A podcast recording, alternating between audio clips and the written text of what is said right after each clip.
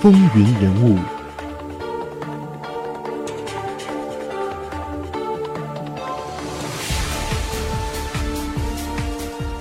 好，欢迎回到节目当中来。现在我们正在讲述的是美国的第十五任总统詹姆斯·布坎南。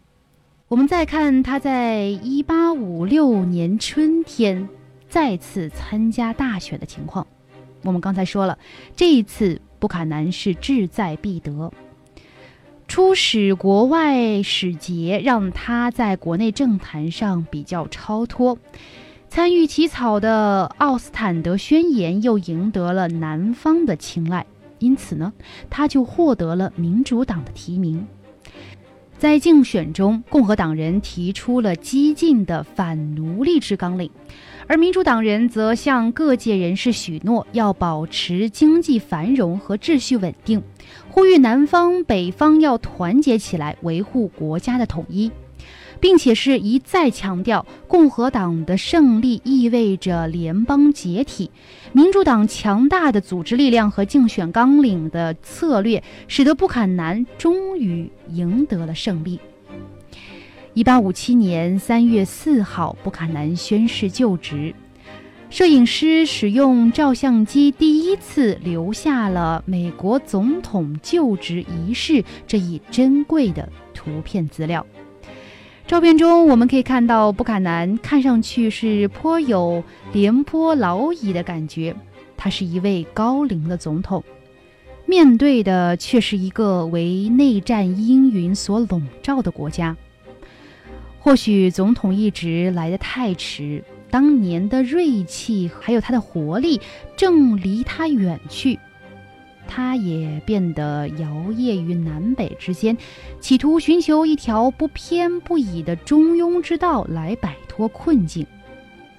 布坎南首先是着手缓解由于堪萨斯争端所造成的危机，他组织的内阁是政治妥协的产物，蓄奴州和自由州在其中平分秋色。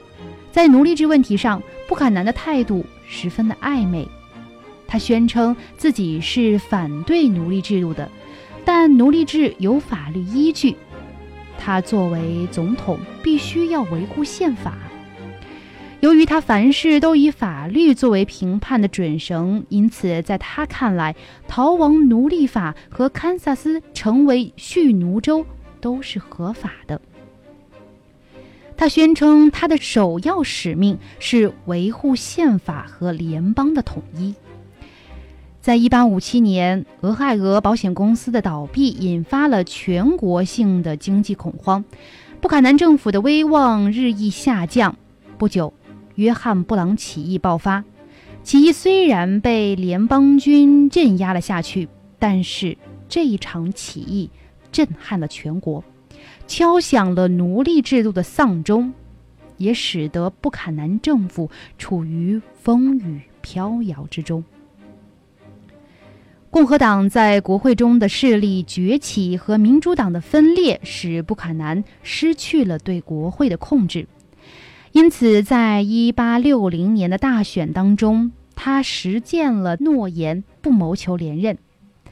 亚伯拉罕·林肯当选总统后，南部诸州纷纷退出联邦，形势岌岌可危。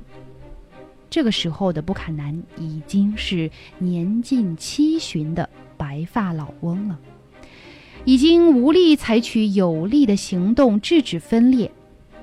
在一八六零年的年度咨文中，他谴责了分裂行为，但是认为北方对奴隶制的过分干涉是导致分裂的原因。他还表示，各州无权脱离联邦，而联邦也无权制止他们脱离。在离任前的几个月当中，布坎南采取了一些应对的措施，特别是加强了联邦拥护者在内阁中的力量。但他做的更多的是运用道义上的劝说来制止南部的脱离。然而，国会对于布坎南的妥协性政策表现出强烈的不满，采取了消极不合作的态度。布坎南总统处在进退维谷的尴尬境地。也就决定了他难以有所作为。一八六一年的三月四号，布坎南参加了林肯总统的就职宣誓。他也非常坦诚地告诉朋友们，联邦的航船已经驶入了他的末路。就在此后不久，内战的炮声在萨姆特要塞隆隆打响。退休后的布坎南回到了他担任国务卿时购置的惠特兰农庄。开始了隐居生活，他尽量避免外界的干扰。虽然他积极地支持联邦政府为恢复联邦统一而做的各种努力，但是许多人仍然指责他，认为布坎南应该为联邦的分裂负责。布坎南曾经是一位雄心勃勃、励精图治的政治家。但是后来却是英雄迟暮，碌碌无为，从而成为了美国政治史上最能引起人们争议的总统之一。布坎南患有比较严重的关节风湿病，加上他后来已经是年迈体弱，就变得郁郁寡欢，晚年病情也不断的加剧。一八六八年六月一号。布坎南去世，死前他仍然对世人对自己的不公愤愤不平。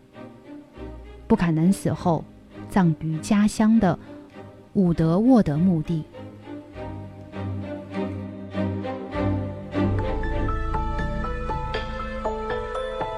风云人物，精彩稍后继续。